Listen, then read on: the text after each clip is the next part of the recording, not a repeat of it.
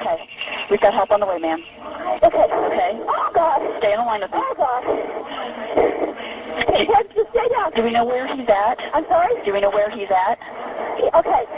I'm in the library. He's upstairs. He's right outside of here. He's outside? He's outside of this hall. Outside of a hall or outside? the hall. of Okay. library. There are alarms and things going off now. Smoke. My God, smoke is like coming into this room. Okay. I've got the kids under the table here. I don't know what's happening in the rest of the building.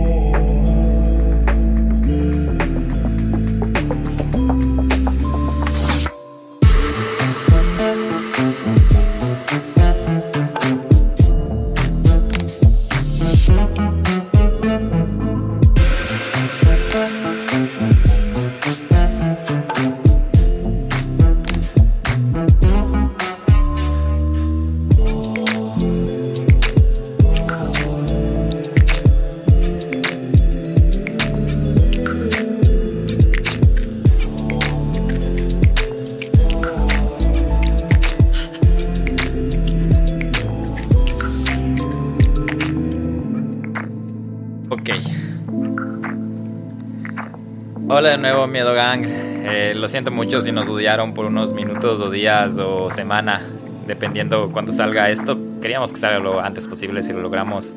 Es por ustedes para no dejarles mucho con las ganas.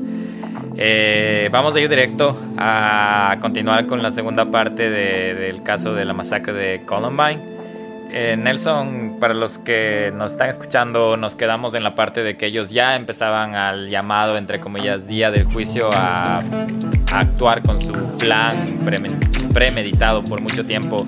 Encontraron en el camino a Brooks Brown, mencionabas que creo que es una pieza como eh, bastante importante de, de la situación porque aparte de ser uno de los sobrevivientes fue el amigo de Dylan antes de que Dylan cree esta relación o este vínculo con Eric y tú mencionabas en el capítulo anterior de cómo hubo algunas señales, ¿no? Algunas señales de algunas señales de alerta, ¿no? Sobre todo de no sé si me equivoco de los padres de de Brown o de los padres de Dylan, pero que ya había hasta reportes acerca de, de de cómo Eric era un poco agresivo, ¿no?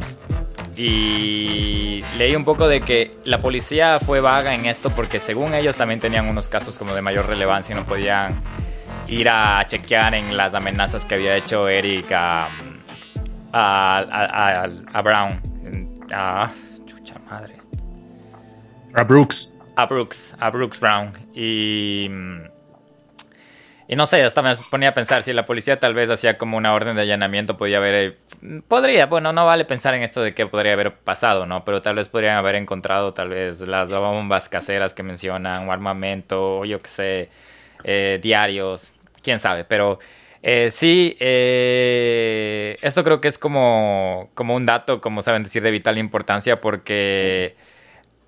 Eh, en lo agresivos que eran también tenían como tú mencionabas, como el objetivo de ellos era personas en específico, como los que mencionaste, de que aseguraban de que tenían bullying, pero más que todo ellos querían como trascender, como que crear un hito, crear algo, lo que ellos habían planeado más que una, hasta fue llamado mm, una, un, un tema como a medio ataque terrorista a la institución, porque lo que ellos querían era incendiar el edificio, tenían puestos bombas, como tú mencionas, tenían, tenían un plan súper, súper detallado, que creo que es el que nos vas a contar ahora, pero mm, más o menos para, unir las dos partes quería comentar, justo nos quedamos que fue al inicio de que entrando al, al colegio, ¿no? Nelson encuentran a, a Brooks Brown y de ahí Dylan le dice que se vaya, es como decir, ándate ahora porque va a empezar el estallido o lo que sea.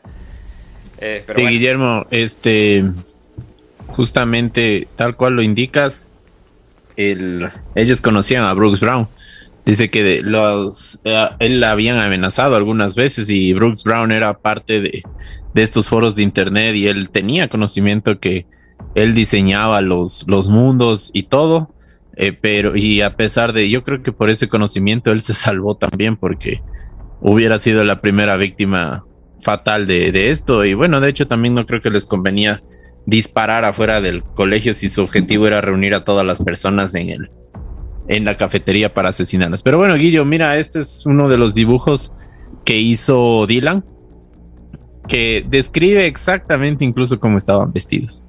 Así que esto fue planeado por varios días, no fue planeado un día antes, nada, o sea, fue. Esta fue una parte del diario de, de Chris Harris. Y te puedes fijar también las, las tendencias de, que él tenía, ¿no? Sí. Tendencias, ¿lo podemos decir o no? Eh, podemos, podemos decir lo que tiene, no podemos publicar porque ya nos ha pasado que nos han bajado la publicación por esto, pero hay simbología eh, de suásticas de la época un poco nazi, eh, simbologías de la SIS o del Ku Klux Klan y todas las cosas, eh, un poco de esta influencia supremacía blanca, ¿no? Ajá. Y cabe recalcar que no sé si me equivoco, pero creo que hasta la fecha del ataque fue súper, súper premeditada porque era el aniversario del nacimiento de Adolf Hitler, me parece que 20 de abril es. Entonces todo era como que súper bien planeado. Algo que también Nelson quería mencionar era que, aunque Eric y Dylan sufrían de bullying, entre comillas, no eran como los típicos como rezagados o los acomplejados del colegio porque tenían una comunidad, tenían amigos, tenían gente a la que ellos sí convivían, ¿no? Tenían no eran como que los dos los únicos aislados y eso me llama la atención de lo que hablabas también en el anterior capítulo que mm, no eran la típica familia tal vez de infuncional o con problemas económicos o, con problemas de drogas o, en barrios con drogas, con pandillas, como que estos barrios muy vulnerables o muy expuestos a que pasen este tipo de, de cosas. Pero ellos eran prácticamente de una familia de clase de media alta en Estados Unidos. Entonces, esto también es bastante interesante de de que normalmente siempre son como personas perturbadas del, según el entorno. Y ellos no tenían un entorno que se puede decir tan... Malo, ¿no? O tan, tan... Según esta palabra, tan... ¿Cómo se llama cuando ponen esta palabra? Bueno, tan, tan común. Tan común como sabemos escuchar en estos casos. Y es muy importante también lo que dices porque dentro del reportaje de Bowling o Columbine le describe el autor y creador de South Park, se llama Matt Dong, me parece, a esta ciudad porque él creció ahí, justo en la ciudad donde fue la, masacre de Columbine. Eh, como una de las ciudades más asquerosamente normales del país. O sea, nunca pasaba nada, nunca había un robo, nunca había un asesinato, nunca había nada. O sea, ¿esto fue en Denver, Colorado? No, en Littleton, Colorado. Ah, o sea, cerca de Denver. Ajá. Eh, y era horrible para, para, los chicos porque decía que nunca podías hacer nada, no había nada divertido encima de eso, el verano era frío. Eh, la mayoría de gente en el verano de los, de los chicos, hablando de la comunidad como del colegio, viajaban los padres a Florida, viajaban a otras ciudades para tener un poco de sol. Era frío, aburrido, no había nada, todos trabajaban desde, desde jóvenes, entonces que eso también fue como que el detonante de que cuando las cosas están muy calmas, pues se puede cocinar algo horrible, ¿no? Pero bueno, ya habíamos comentado acerca del arsenal que estas personas poseían, pero si quieren, si es que no, no, recuerdan, tenían más de cinco bombas, este, tenían, cada uno tenía eh, cuatro o cinco pistolas y variedad de cuchillos que a la final nunca los usaron porque solo utilizaron las pistolas y los rifles que llevaron. Además de eso, entre los dos eh, ingresaron, como se les había mencionado, repletos de armas. Y a la primera persona a la que vieron fue a Brooke Brown y le dijeron que se aleje. Entonces, ya una vez en el recinto, ellos se percataron que los explosivos que ellos fabricaron y estaban algunos lanzando y algunos ya estaban ahí, no funcionaban, con lo que su plan pasó a convertirse en ser unos rociadores de balas y disparar a lo que viniera. Eh, Rachel Scott, la primera víctima, estaba sentada en el pasto de las inmediaciones almorzando con un amigo quien resultó herido y fingió estar muerto para no recibir más disparos. Fue la primera víctima. Este, tras ello ingresaron a la cafetería y dispararon a todo lo que encontraron a su paso. Previamente y antes, los primeros balazos eh, fueron realizados contra un profesor eh, los que actuaron rápidamente para tratar de evacuar a los estudiantes del recinto. Por lo mismo, la cafetería disminuyó considerablemente la cantidad de público en ese momento y pudieron salvarse la, la mayor parte de gente que estaba ahí en la cafetería. El, el profesor William David Sanders eh, fue el primero que asesinaron cuando ellos ingresaron al, al recibir cerca de 10 impactos de bala, muriendo desangrado.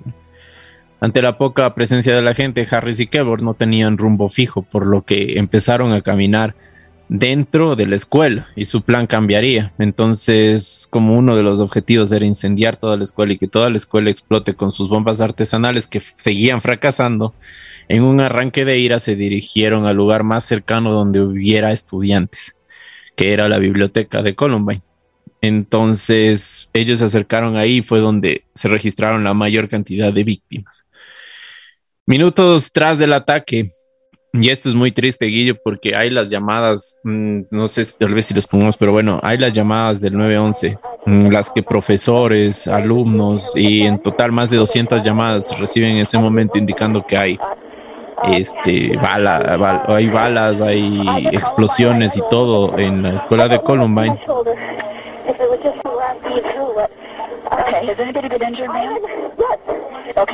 Has anybody been injured, ma'am? Yes. Okay. Yes. And the school is in a panic, and I'm in the library. I've got students down under the table, kids. Heads under the table. Um, are screaming. Some of the teachers um, are, you know, trying to take control. We need police here. We need Okay, we're getting them there. police here. Who is the student, ma'am? I do not know who the student is. Okay. I saw a student outside. I was in duty out God. Okay. I was on duty. I saw a gun. I said, what's going on out there? And this kid said, oh, it's probably some video production. It's probably a joke. I said, well, I don't think that's a good idea. And I went walking outside. I was down to see what was going on. He turned the gun straight at us and shot. And my God, the window went out. And the kid standing there with me, I think he got hit. Okay. Something in my shoulder. Okay. We've got help on the way, ma'am. Oh. Oh. Harris y Klebold volvieron a la cafetería a disparar y a probar las últimas bombas a ver si valía, donde empezaron a, o sea, a servir unas dos de ellas, pero no fue suficiente para quemar la escuela. Entonces, de acuerdo al plan que, que se dieron cuenta, volvieron a la biblioteca, donde a la final, cuando empezaron a escuchar que toda la policía, el equipo del SWAT y helicópteros se acercaban al, al lugar, se pudieran suicidar. Cerca de ellos dejaron una bomba Molotov, la cual tampoco explotó y no pudo hacer mayor daño al área. Y yo te voy a mostrar la, el video de la cafetería, que creo que es el más, el más famoso, ¿no? De, del Bowling of Columbine y para que más o menos des la opinión de lo que fue la, la masacre. Como puedes ver, la, la bomba explota. No tiene audio, ¿no? Por si acaso. Qué locura. Y esto es a las 11 y 48 de, de la mañana. ¿A qué horas empezó todo? ¿A las 11 y 20? A las 11. A las 11 en punto empezó todo. Ok. Sí, o sea, prácticamente una hora estuvieron ahí adentro. Eh, este video sí vamos a subirlo al Instagram para que le vean lo que, lo, cómo fue esta parte de, del ataque de ellos. Eh, algo que, algunos detalles de, no sé si tienes detalles extras acerca de lo que pasó en la librería, pero mm, ahí es donde hubo lo, como decirlo, más, donde se, se, desarrollaron la mayor de los eventos, la mayoría de los eventos en este lugar, ¿no? Entonces, para más o menos ponerles en contexto de lo que Nelson nos cuenta, ellos ya entraron a, a, mm, al colegio. Su idea era de, de crear un caos súper, súper planificado. Tenían estas bombas caseras que tenían una hora específica en detonarse. Y lo, su propósito, su, su propósito era con estas bombas hacer el mayor daño posible a tanto personas como estructuras. Y también de que las personas que se asusten empiecen a congregarse en un solo lugar en el que ellos solo lleguen a, a disparar y tratar de como que en el menor, como que acorralar a todos ellos para tener un mejor rango, yo que sé, de daño a las personas y que sea más fácil para ellos, no sé cómo decirlo de una manera sin que suene perturbadora, pero acertar o apuntar o, o tener más, más tiros certeros a las, a las personas que estaban agrediendo. Entonces la parte que pasa previamente en la librería es como que la parte más traumática para las personas que murieron ahí o los que presenciaron dentro de la librería. Entonces no sé si tienes algo de eso, porque yo leí un poco de, de lo que pasó en la librería, pero eh, lo mío fue como en un video de 7 minutos y estoy seguro que tienes tal vez un poco de más detalles acerca de qué pasó en la librería, que, que es creo lo, lo más triste, lo más traumático, lo más crudo, lo más sin sentido. Bueno, dentro de lo más aterrador, eh, antes que, bueno, en la librería obviamente ya les asesinaron, ¿no? Pero lo más, lo más feo eh, que yo he visto también, vi en, un video, fue el camino que ellos tuvieron desde la cafetería hasta la librería, que estaban lejos porque estaban recorriendo la escuela. Imagínense que todavía había niños adentro, niños pequeños. Y de hecho, ellos habían decidido no matar a niños pequeñitos, o sea, de, ¿qué te hablo? De, de 7 a 10 años, sino ya más bien a un poco más grandes. Y mm, de las víctimas eh, que ellos empezaron a, ver cuando ya estaba acercándose la policía, eh, asesinaron, Guillermo, no sé si puedes ver a, este chico de aquí, y lo dispararon desde adentro. O sea, no pensaban que lo iban a matar porque lo dispararon desde adentro y él cayó afuera, o sea, afuera del, del, de la escuela, ¿no? Y otras de las víctimas que también empezaron a asesinar, esta, esta es la primera persona que matan cuando entran a la, a la, a la biblioteca, que era la chica que estaba, eh, era la que cuidaba los libros, desde la que te entregaba los libros y todo eso, ¿no? Eh, no sé cómo mencionarlo, no sé cómo se llama, pero eh, el, el, esa posición cuando trabajas en la escuela, como bookkeeper o algo así, creo que es como tal vez asistente de la librería. Ya, así. entonces la persona que ordena los libros cuando, cuando tú dejas y todo. Como eh, la bibliotecaria, el, más o menos. Es, ella es la que, la, primera que asesinan, ¿no? Eh, otro, este, este chico también que asesinan era un, uno de los que también los criticaba en internet. Y de hecho de que los estaban buscando, entonces él se escondió, él les había estado en la biblioteca y lo asesinaron y así a, a, casi todas sus víctimas, ¿no? El crimen, uno de los crímenes más aterradores que ellos cometen es en contra de este chico que es afroamericano, que de hecho eh, él había suplicado por su vida y había dicho eh, que por favor que no le maten, que por qué lo van a matar y uno de ellos lo había dicho, eh, perdón, Eric le había dicho, otra vez dije Chris, pero Eric, que era el más loco, le había dicho te voy a asesinar porque eres negro y lo mató. Entonces, también, ¿no? el, el racismo racial, y todo. Sí. Pero a mí, yo, como te digo, para mí la parte más aterradora era como que esa, es, ese camino desde ahí. Y no, no lo digo solo desde mi punto de vista, incluso desde el, desde, desde el punto de vista de otras masacres que ha habido, desde otros asesinatos, incluso de la canción de Pumper Up Kicks, de, de no sé si has escuchado. Sí. Si te la, la recuerdas habla, ¿no? De que la parte más terrorífica es antes de que, que, te maten, ¿no? Cuando estás ahí tratando de correr, esconderte por tu vida y qué pena que pases, o sea, es horrible, no solo suena horrible, sino imagínate que eres niño que vas al colegio y, y, no, no sabes que puedes regresar a casa. Pues bueno, también aquí es cuando ya en la biblioteca ellos tratan de regresar a la cafetería, explotan las últimas bombas, ya la mayoría de chicos habían salido, algunos se habían escondido en el baño, otros se habían puesto seguro en, en sus lockers, eh, lo que sea para sobrevivir. Ellos regresan y al escuchar que ya la policía está cerca, se disparan, cada uno agarra su, su rifle y se disparan y se suicidan. dejando un montón de evidencias, un montón de, de cosas. Eh, hay algunas personas que los adoran dentro de las comunidades de Internet, dicen que ellos son héroes sin, sin capa, o sea, son unas cosas, unos pensamientos súper, súper estúpidos. Y pues bueno, Guillermo, si puedes ver aquí la, la escena del crimen, como que ahí muestra eh, dónde estaban los cuerpos de, de ellos y así quedó la biblioteca, a pesar de esa bomba que ellos dejaron, no, no, no explotó nada, ¿no? O sea, no, no se hizo daño al colegio, de hecho el colegio sigue funcionando y todo, o sea, no hubo mayor daño estructural, pero y yo te digo, o sea, este, este caso no es uno de los mayores asesinatos en, en, en Estados Unidos de, de, las matanzas que ha habido, porque creo que hay uno que tiene como 25 niños en general, pero es el más fuerte porque ya lo habíamos hablado en otros casos. Hubo, hubo, hubo este, antecedentes para que la policía pueda detenerlos. Y, y también cambió porque fue el detonante de una noticia mundial indicando que el Estado y el gobierno de Estados Unidos eh, no hace nada para que sus alumnos no mueran. Y de hecho, a raíz de esto también nació lo del documental del bowling de Columbine, porque eh, Michael Moore, el que hizo esto, era una persona súper crítica del Estado americano.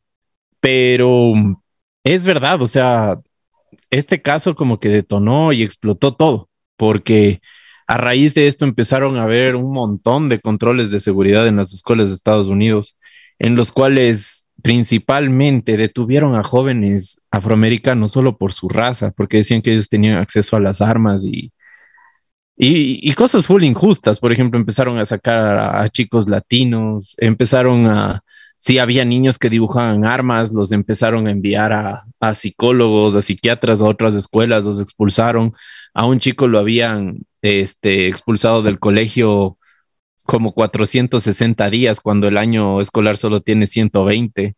O sea, no podía volver a la escuela durante tres o cuatro años. Y, yo creo que eso generó un problema aún más grave en los Estados Unidos de delincuencia, de, de un montón de cosas más. Entonces, este caso, este caso en específico, el de la masacre de Columbine, es uno de los más, eh, no sé si podría decirse romantizados y todo, porque tiene una historia atrás, tiene una historia de que quizás uno de los mejores programadores de, del mundo de, y uno de los mejores diseñadores de videojuegos y uno de los principales ingenieros de, de, de en sistemas a, a futuro fueron y asesinaron a, a, 12 niños, ha incluido profesores, eh, hirieron a más de 20 personas y se hicieron reconocidos mundialmente, ¿no? Y es muy triste, o sea, yo también opino que dentro de las noticias uno siempre escucha y dice, no, es que esos son los malos, los criminales, cometieron errores, incluso la policía de Estados Unidos dice,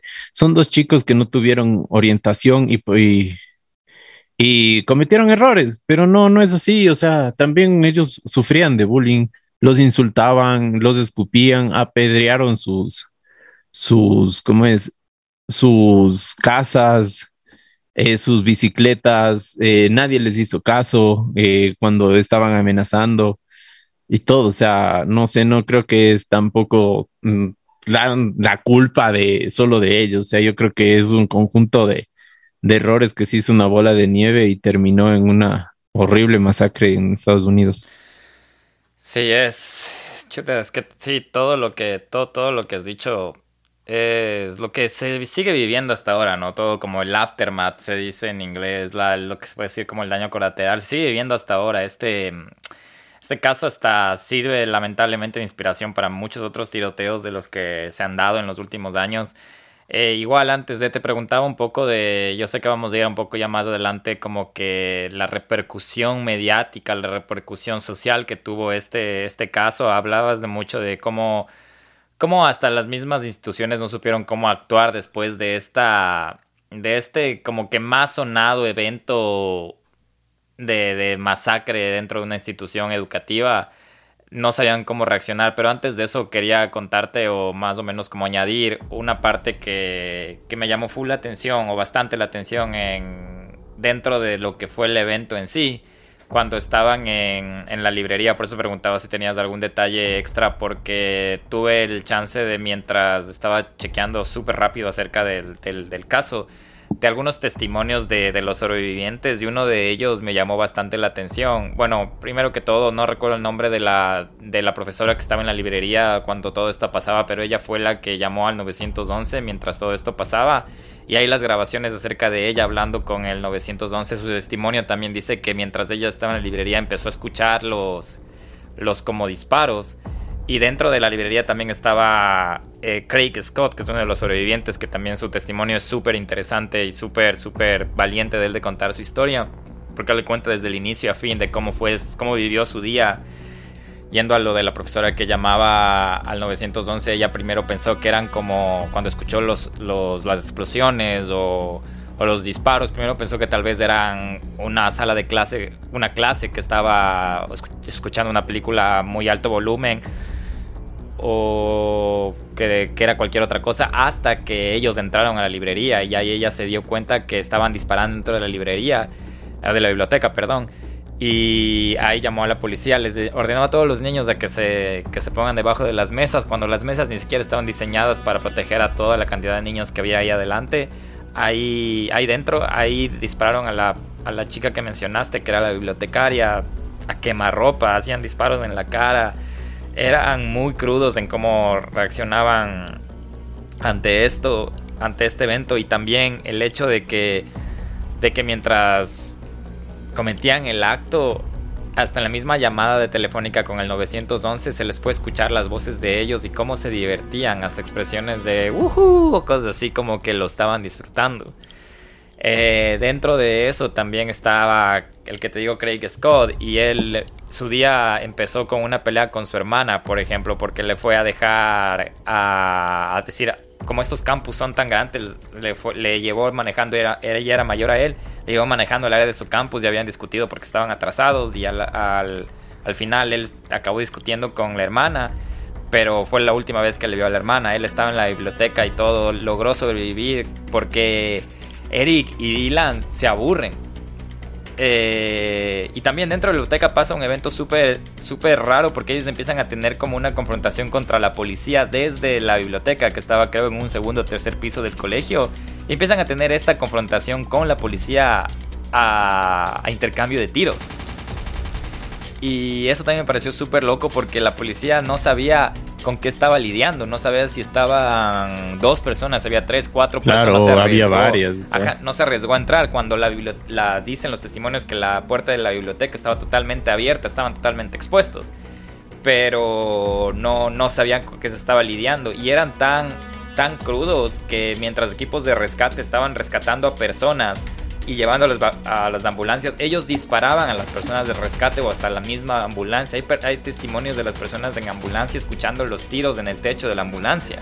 Entonces estaban totalmente perturbados o como metidos en un personaje bien grave.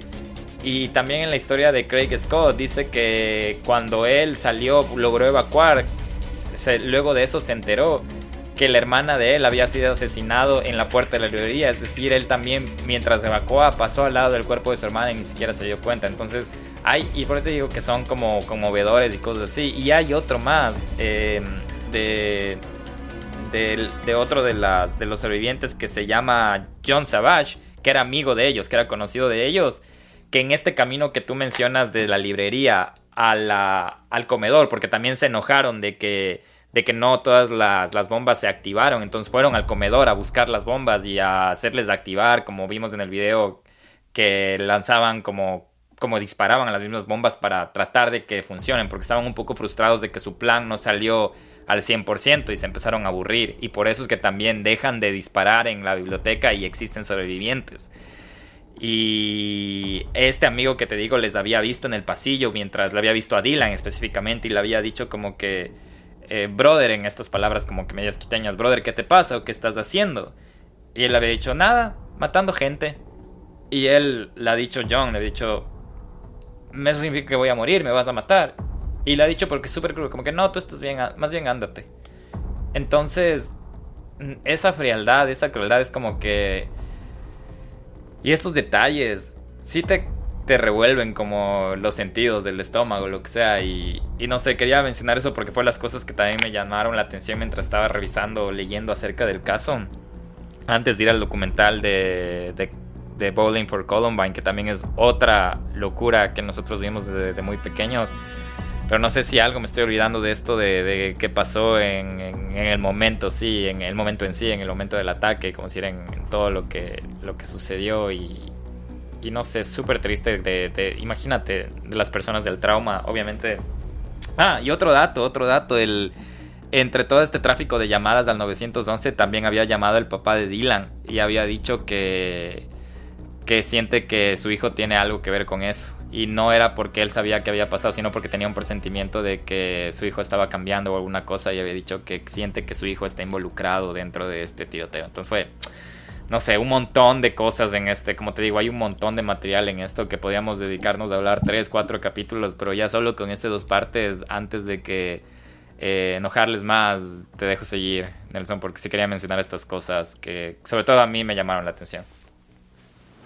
Sabes que, eh, bueno, es que eso te digo, por eso es tan denso, por eso es tan, tan fuerte este caso, porque hay un montón de, de aristas, hay un montón de versiones, muchísima gente de la que sobrevivió. Hablemos de un, colegio que creo que tenía casi como mil y algo de estudiantes, o sea, era gigante, ¿no?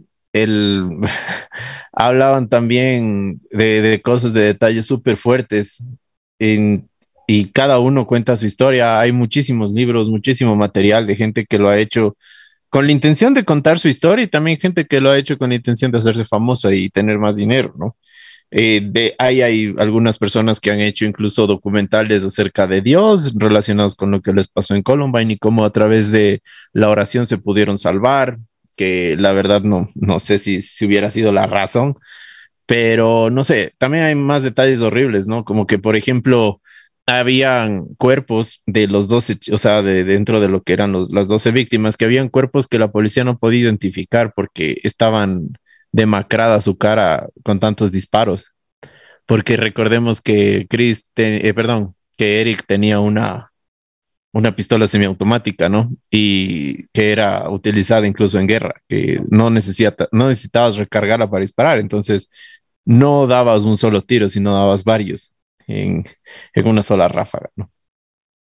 Otros de los detalles eh, también era que algunas de las víctimas en sus diarios habían escrito que sabían que iban a morir porque en su escuela había muchos bullies y también mucha gente que le gustaba las armas, o sea, ¿Cómo, ¿Cómo siendo un niño de 15, 14, 16 años, no sé, puedes escribir eso en tu diario, ¿no? O sea, que sabes que vas a morir.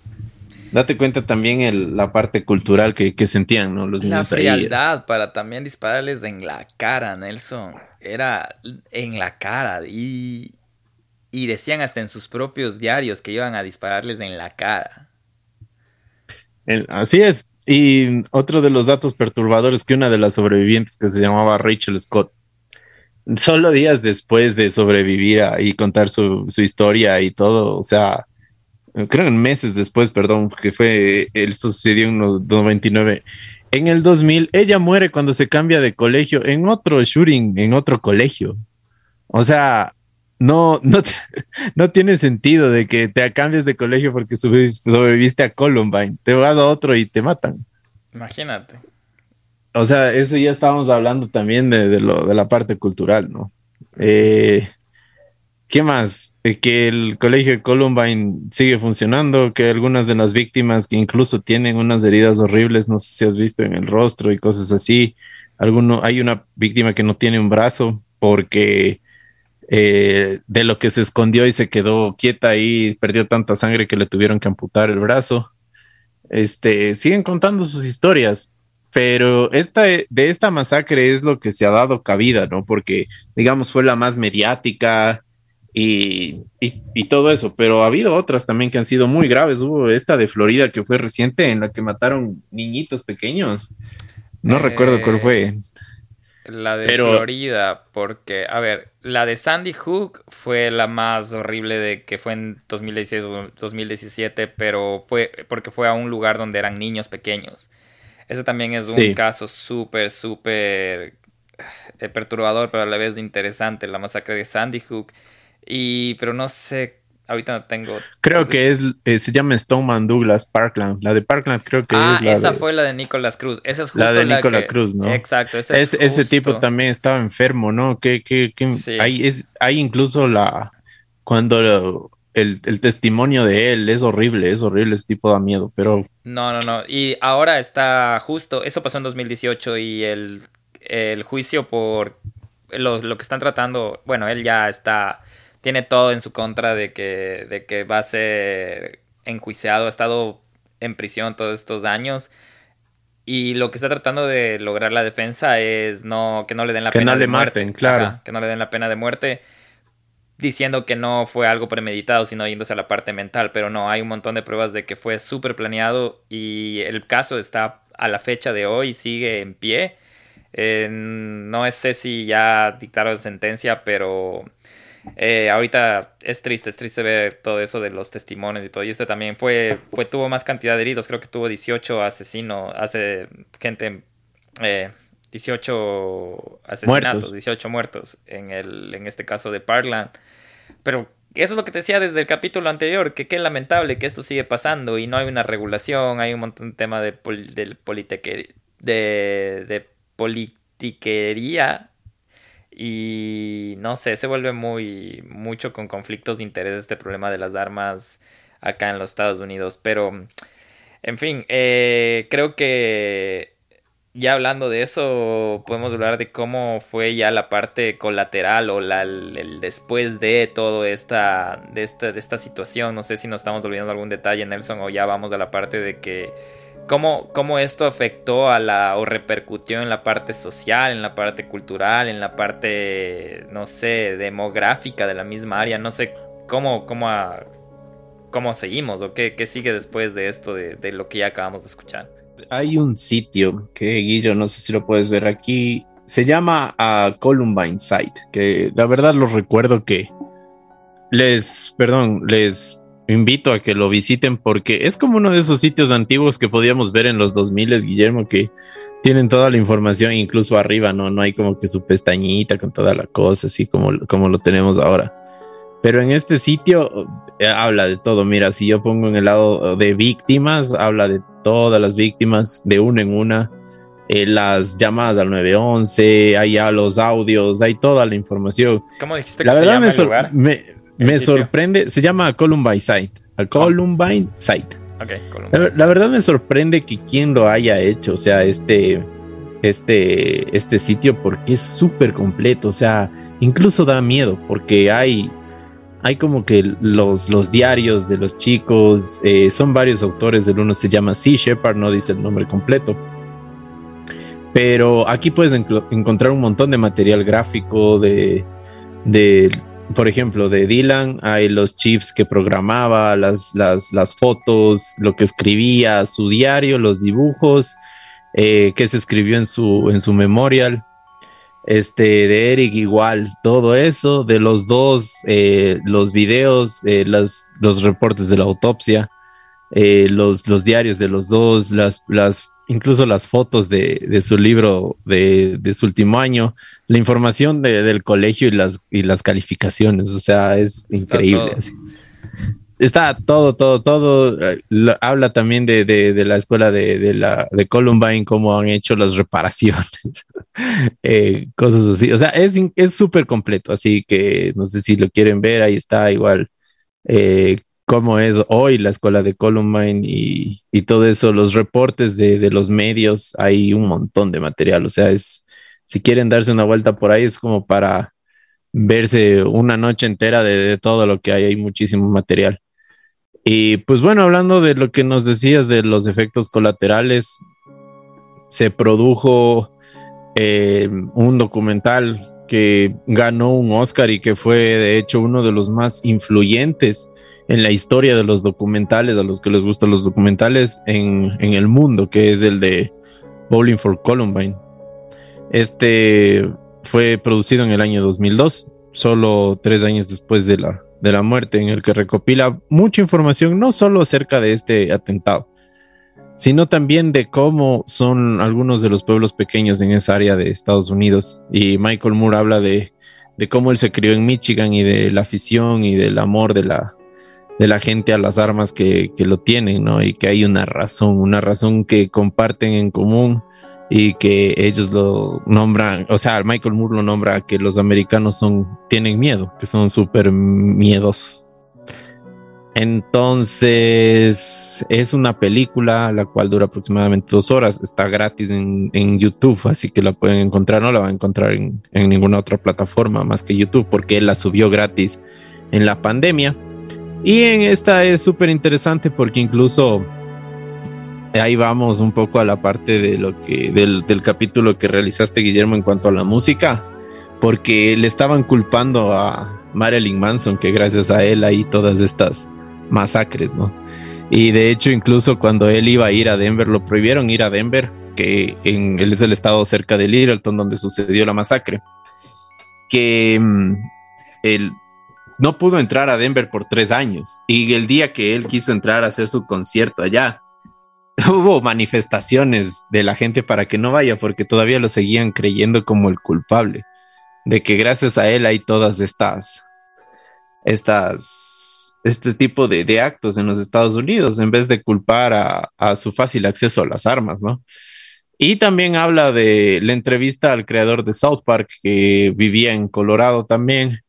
Y también hay unos videos súper, no sé cómo, cómo lo explicarías tú, Guilles, del video que te pasé de... Sí, sabes que antes de ir a ese video, que es increíble acerca este de, de, del que menciona Nelson, de, de creo que es hasta colaborado con la gente que anima South Park. Pero lo que tú acabas de decir acerca de del es algo que te juro que hasta ahora no logro entender de los dos lados porque los medios, bueno, ustedes ya se ya conocen como Estados Unidos, es muy si si crean un reality en Ecuador y lo crean en Estados Unidos, de que más pega es Estados Unidos. Es porque la manera mediática o comunicativa que lo venden, la, la, forma marquetera en Estados Unidos es muy grande y muy bien hecha. Y es algo que te digo que es como un arma de doble filo, sobre todo en los medios. Y esto de Columbine, me, lo, me enojó un poco cómo manejaron los medios eh, la, la, historia. Más que todo se notaba como esa desesperación de, del medio de comunicación, de la noticia de tener el más contenido o llegar más gente o hacer más ruido, no sé si en, o en, en, esa época medición de rating o lo, lo, que sea, pero me parece que manejaron de una manera muy irresponsable del hecho de que buscar culpables, del hecho de que eh, ni siquiera estaba bien cerrado el caso y ni siquiera se preocuparon de, de qué iban a pensar las familias para empezar a lanzar videos que consiguieron como los basement tapes sin el consentimiento de la familia o las mismas cosas de las llamadas del 911.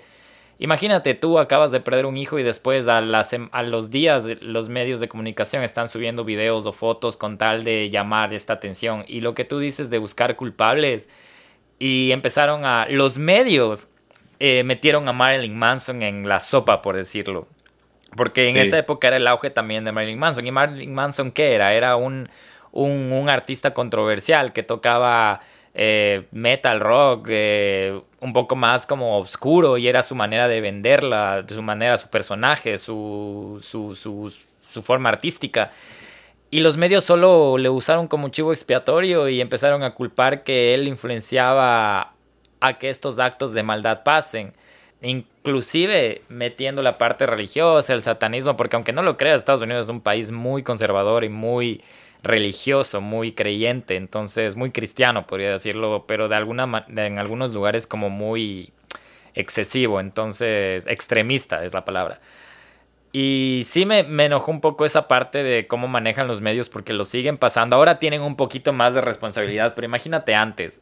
Y lo que me encanta de eso, de, de cómo aborda Marilyn Manson, la, la, la pregunta que hace Moore en su, en su documental acerca de qué él qué opina o qué diría las personas de, de, la, de la masacre de Columbine, porque se decía que Dylan y Eric escuchaban Marilyn Manson y después de las investigaciones de ellos ni, ni escuchaban nada de Marilyn Manson. If you were to talk directly to the to the kids at Columbine or the people in that community, what what would what would you say to them if they were here right now?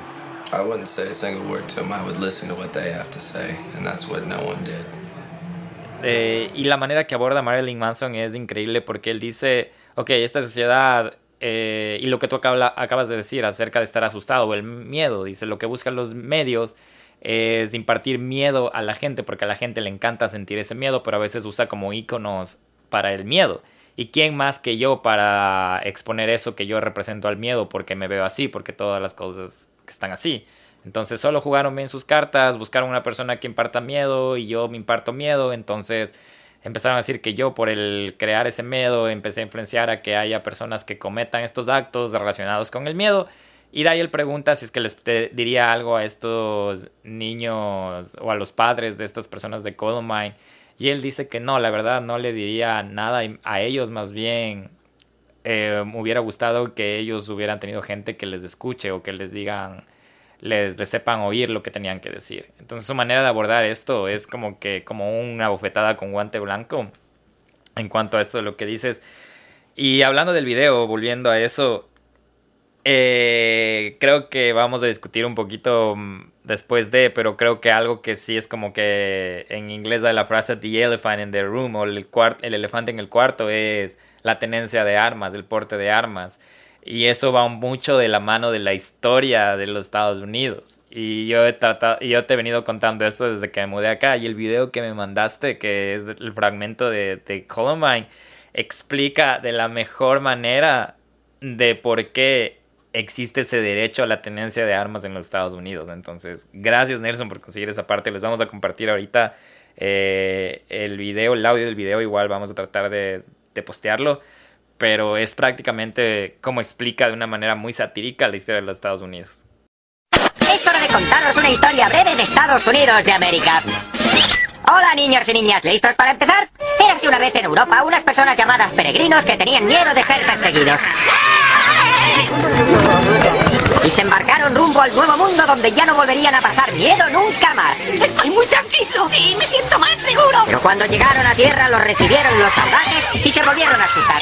Y los mataron a todos. Se podría pensar que cargarse a toda una raza de gente los calmaría. Pero no. Luego empezaron a sentir miedo unos de otros. ¡Ah, bruja! ¡Bruja! Entonces quemaron brujas. En 1775 empezaron a matar a los británicos para poder liberarse. Y salió bien, pero siguieron sin sentirse seguros. Y aprobaron una segunda enmienda según la cual todos los hombres blancos podían conservar su arma. Amo mi rifle, amo mi rifle. Lo que nos lleva a la genial idea de la esclavitud. Veréis, por aquel entonces los blancos también tenían miedo a trabajar, así que fueron a África, secuestraron a miles de negros y les trajeron a América a trabajar muy duro sin ganar nada. Y no digo sin ganar nada como cuando dices... Trabajo en Walmart y no gano nada. Quiero decir cero dólares, nada. ¡Cero! Hacerlo de esa manera convirtió a Estados Unidos en el país más rico del mundo. ¿Sirvió tener todo ese dinero para tranquilizar a los blancos? ¡Qué va! Aún tuvieron más miedo. Y eso porque tras 200 años de esclavitud la población negra superó a la blanca en muchas partes del sur. Ya os imaginaréis lo que vino después. Los esclavos empezaron a rebelarse y al viejo amo le cortaron la cabeza. Cuando los hombres blancos se enteraron de eso se pusieron a gritar.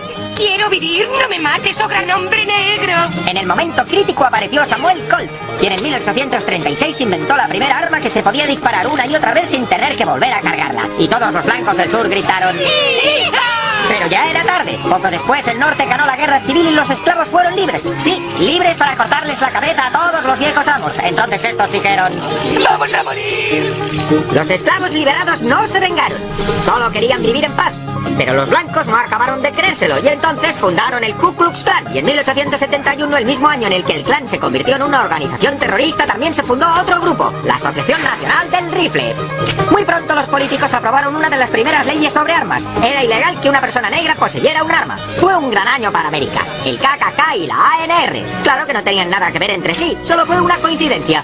Un grupo apoyaba la posesión responsable de armas y el otro disparaba y linchaba a los negros. Y así siguieron las cosas hasta 1955 cuando una mujer negra infringió la ley negándose a viajar en la parte trasera de un autobús. Los blancos no podían creérselo. ¿Eh? ¿Por qué no viaja detrás? ¿Qué está pasando? Y ahí se armó el gran follón. Todos los negros del país empezaron a reclamar sus derechos y a los blancos les entró el acojone total y gritaban. ¡Huid de aquí! ¡Huid de aquí! Y lo hicieron. Huyeron a las afueras donde todo era blanco, limpio y seguro. Compraron 250 millones de armas, pusieron cerrojos y alarmas en sus casas y barreras para entrar en sus barrios. Por fin estaban a salvo, protegidos y bien cobijados.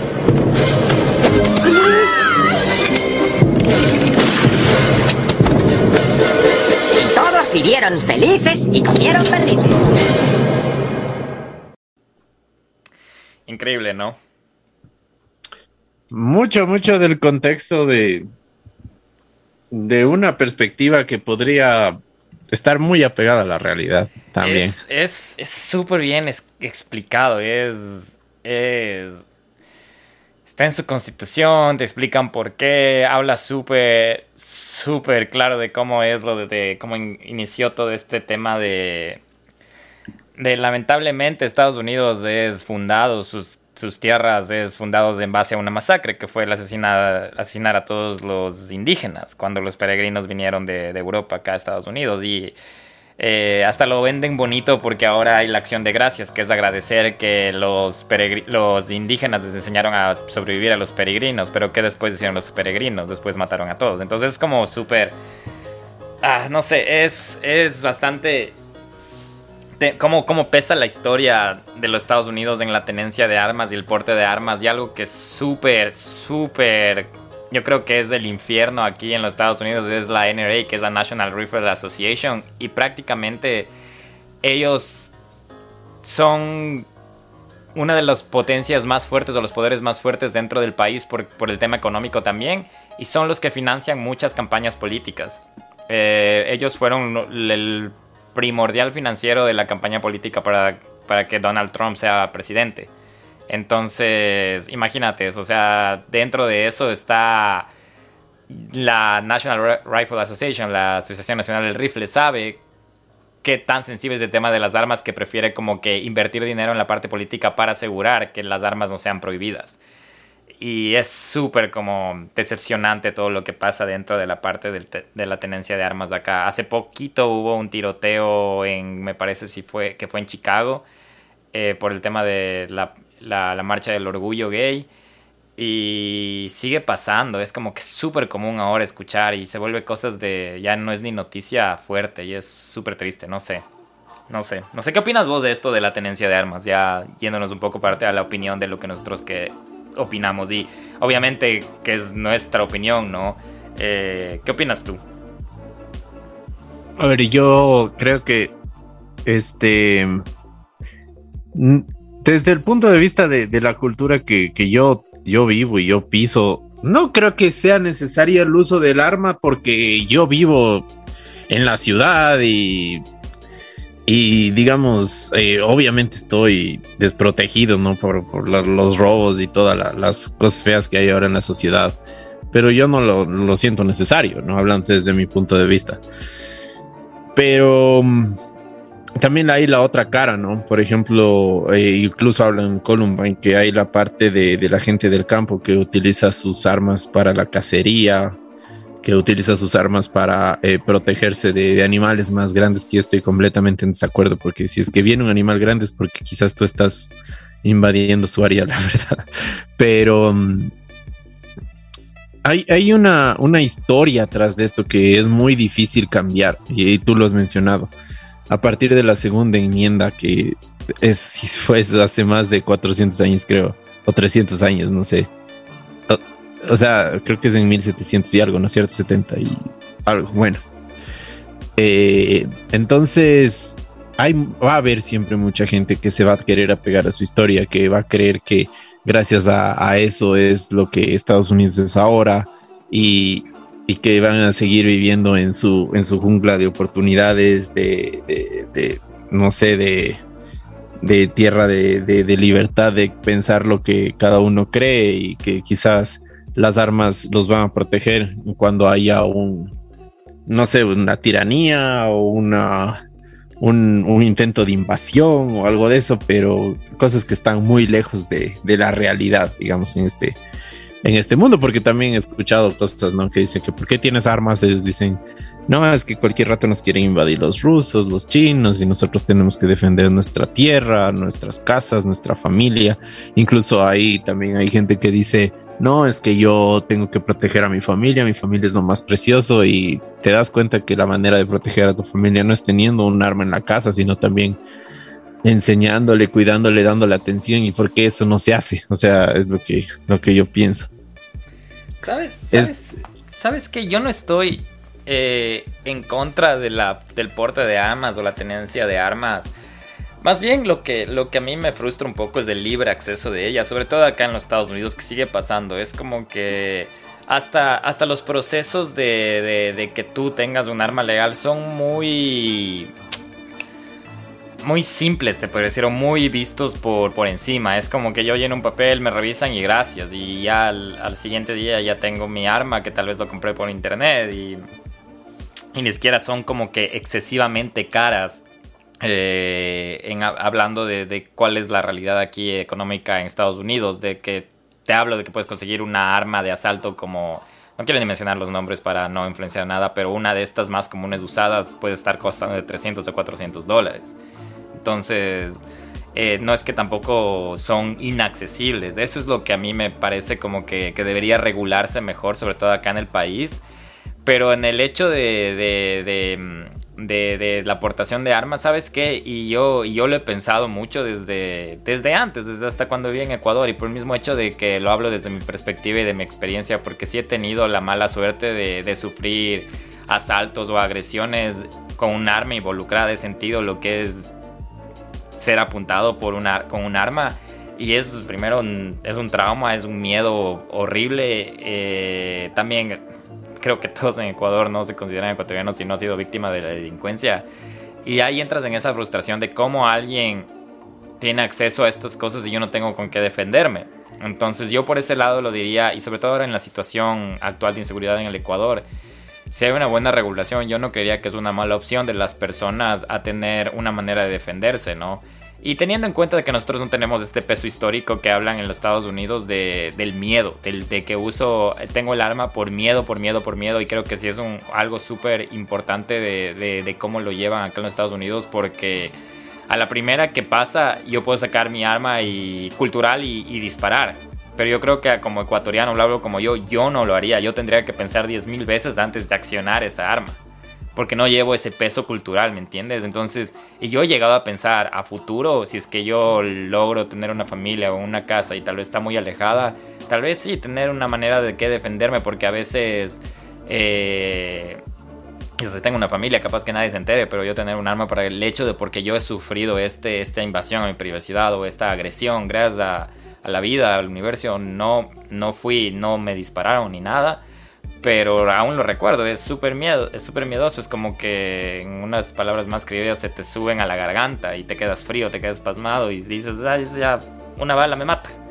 Y se acabó. Entonces yo por ese lado sí, sí es algo como un conflicto que tengo que digo, qué pena que esté pasando eso y deberían regular mejor las maneras de, del acceso a las armas. El libre acceso acá es increíble, Nelson, no tienes idea. Si me puedes venir y visitar y si te da ganas, eh, podemos conseguir que tú consigas un arma. No sé si la puedes llevar a Ecuador, pero se puede. Así de, así de simple es. Y tú como turista, ni siquiera tendrías que ser eh, ciudadano o residente o lo que sea. Lo puedes conseguir, la puedes conseguir. No creo que la puedas llevar a otro lado, pero puedes.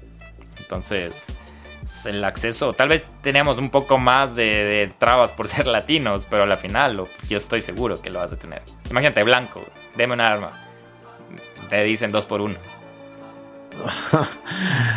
no, es muy, muy triste. Y no sé, o sea, como tú dices, qué, qué difícil también eh, la segregación como que racial, que no sé si es algo que algún día va a terminar, ¿no?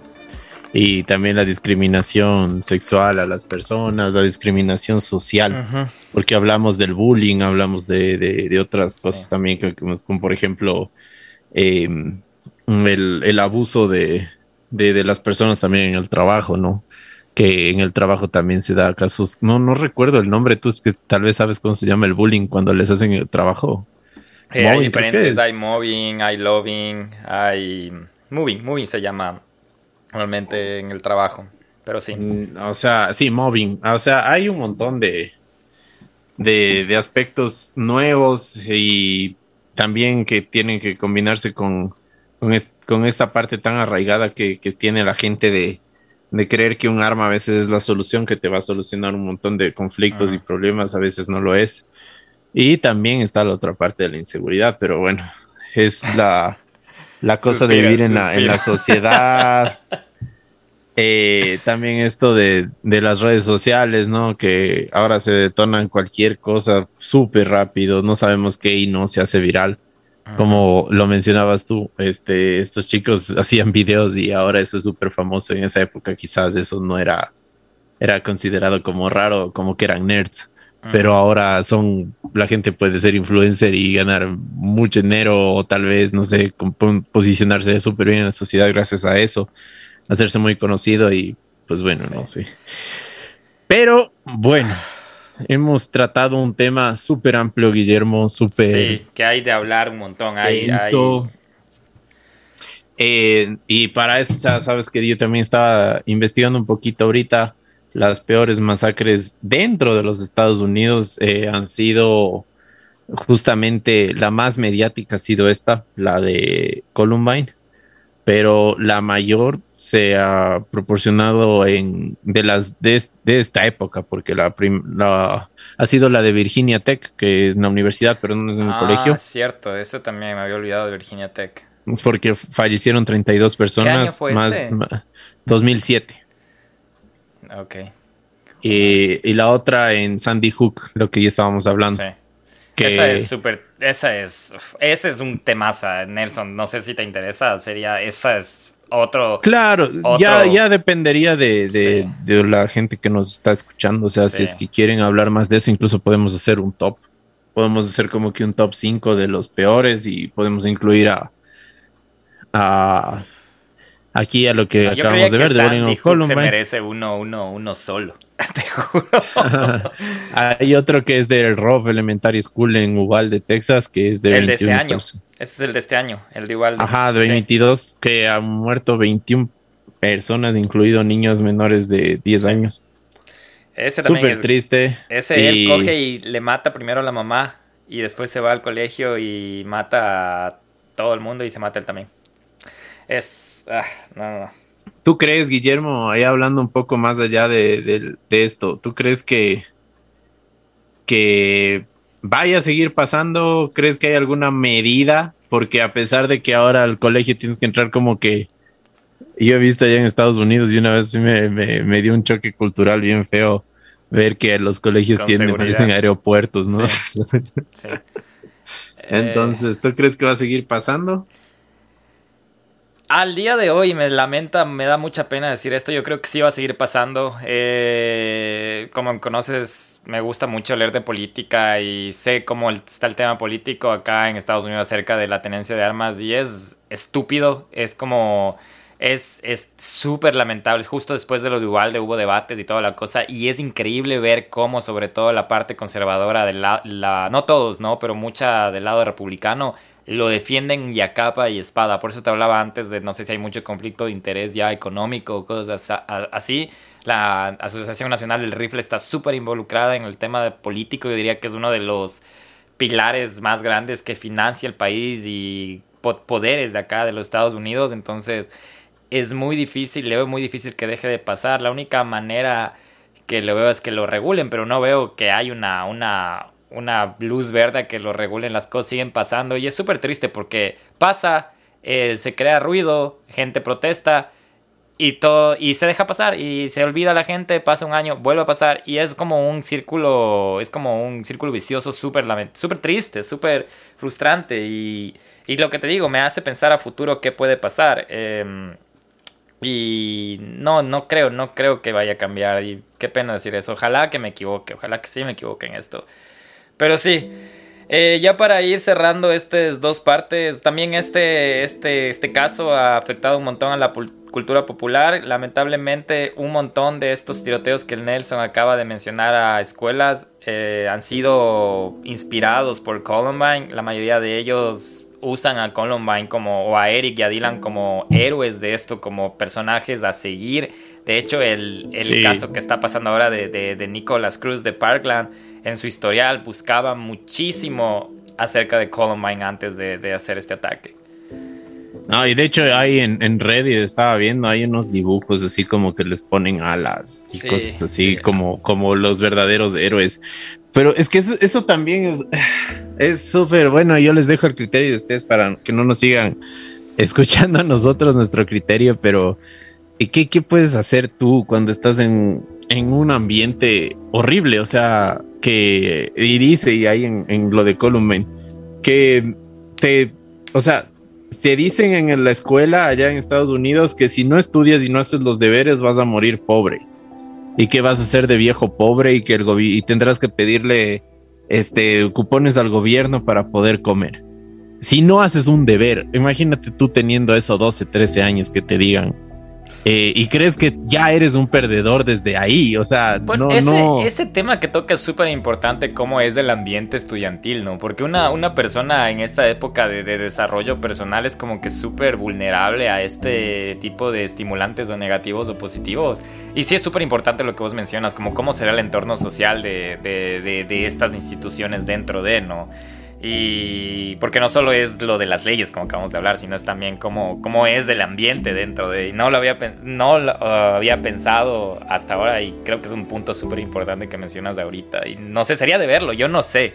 Yo no sé cómo será la realidad dentro de... de- Deberíamos hablar con alguna persona que sea como que experta en estos temas de, Sí. de- porque tenemos que ver que también el bullying no solo es parte de la persona que hace bullying, o sea, también hay el padre de esa persona le enseñó a hacer bullying de alguna manera o también la sociedad, sus hermanos, los profesores lo acompañan. Recién habías Guillermo posteado acerca de una agresión sexual que había habido en un colegio, ¿no? Sí.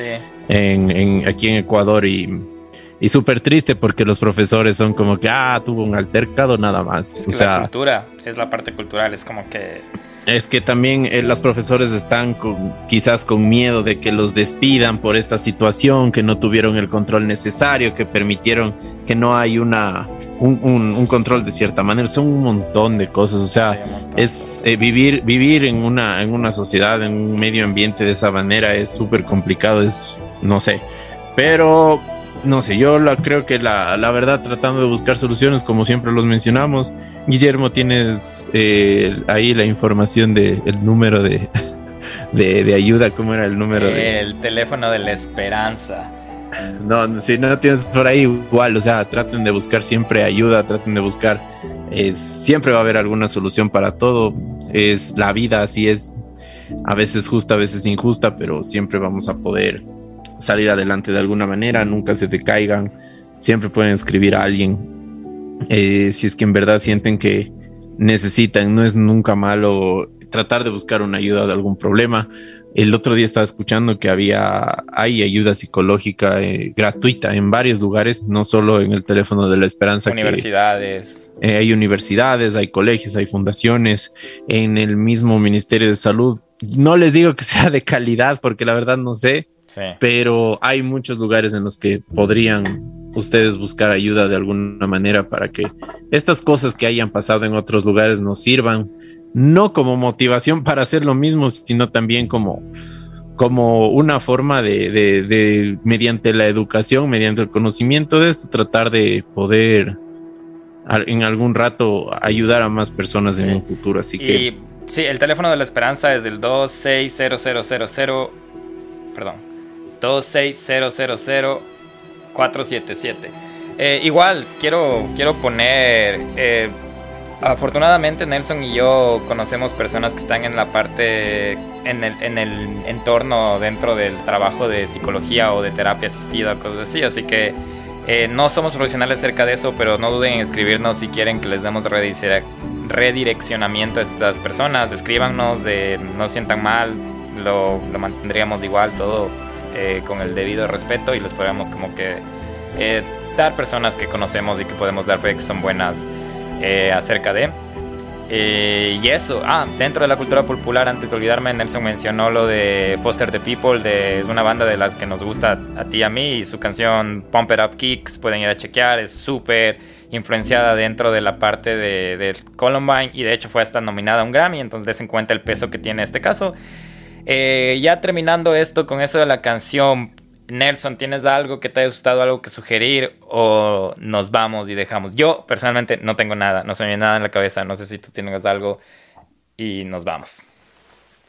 Este, no, vean el Bowling for Columbine, vean la película Elephant, que es la, la principal, este, ¿cómo se dice? Cuando haces ah, dramatización de lo que sucedió en Columbine, con hechos de, de la gente que, que estuvo ahí, con hechos de, de, de la, de las papás, de los, de, de amigos, de vecinos de ellos.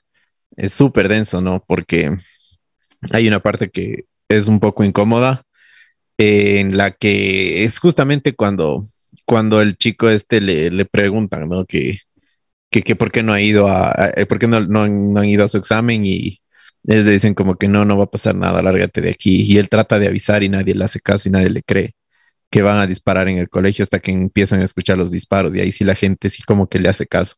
Y no le hacen caso a este chico porque es un poco extravagante, se toma fotos, eh, utiliza ropa eh, de chica y cosas así. Y no le hacen caso solo por eso, porque creen que está loco. Entonces quizás si hubieran hecho la llamada unos que 10, 20 mm, segundos antes, un minuto antes, quizás hubiera estado ahí la policía y hubieran podido, no sé, hacer algo más, salvar aunque sea una o dos vidas más, que hubiera sido excelente para esos padres, para esas víctimas, hubiera sido lo mejor. Eso.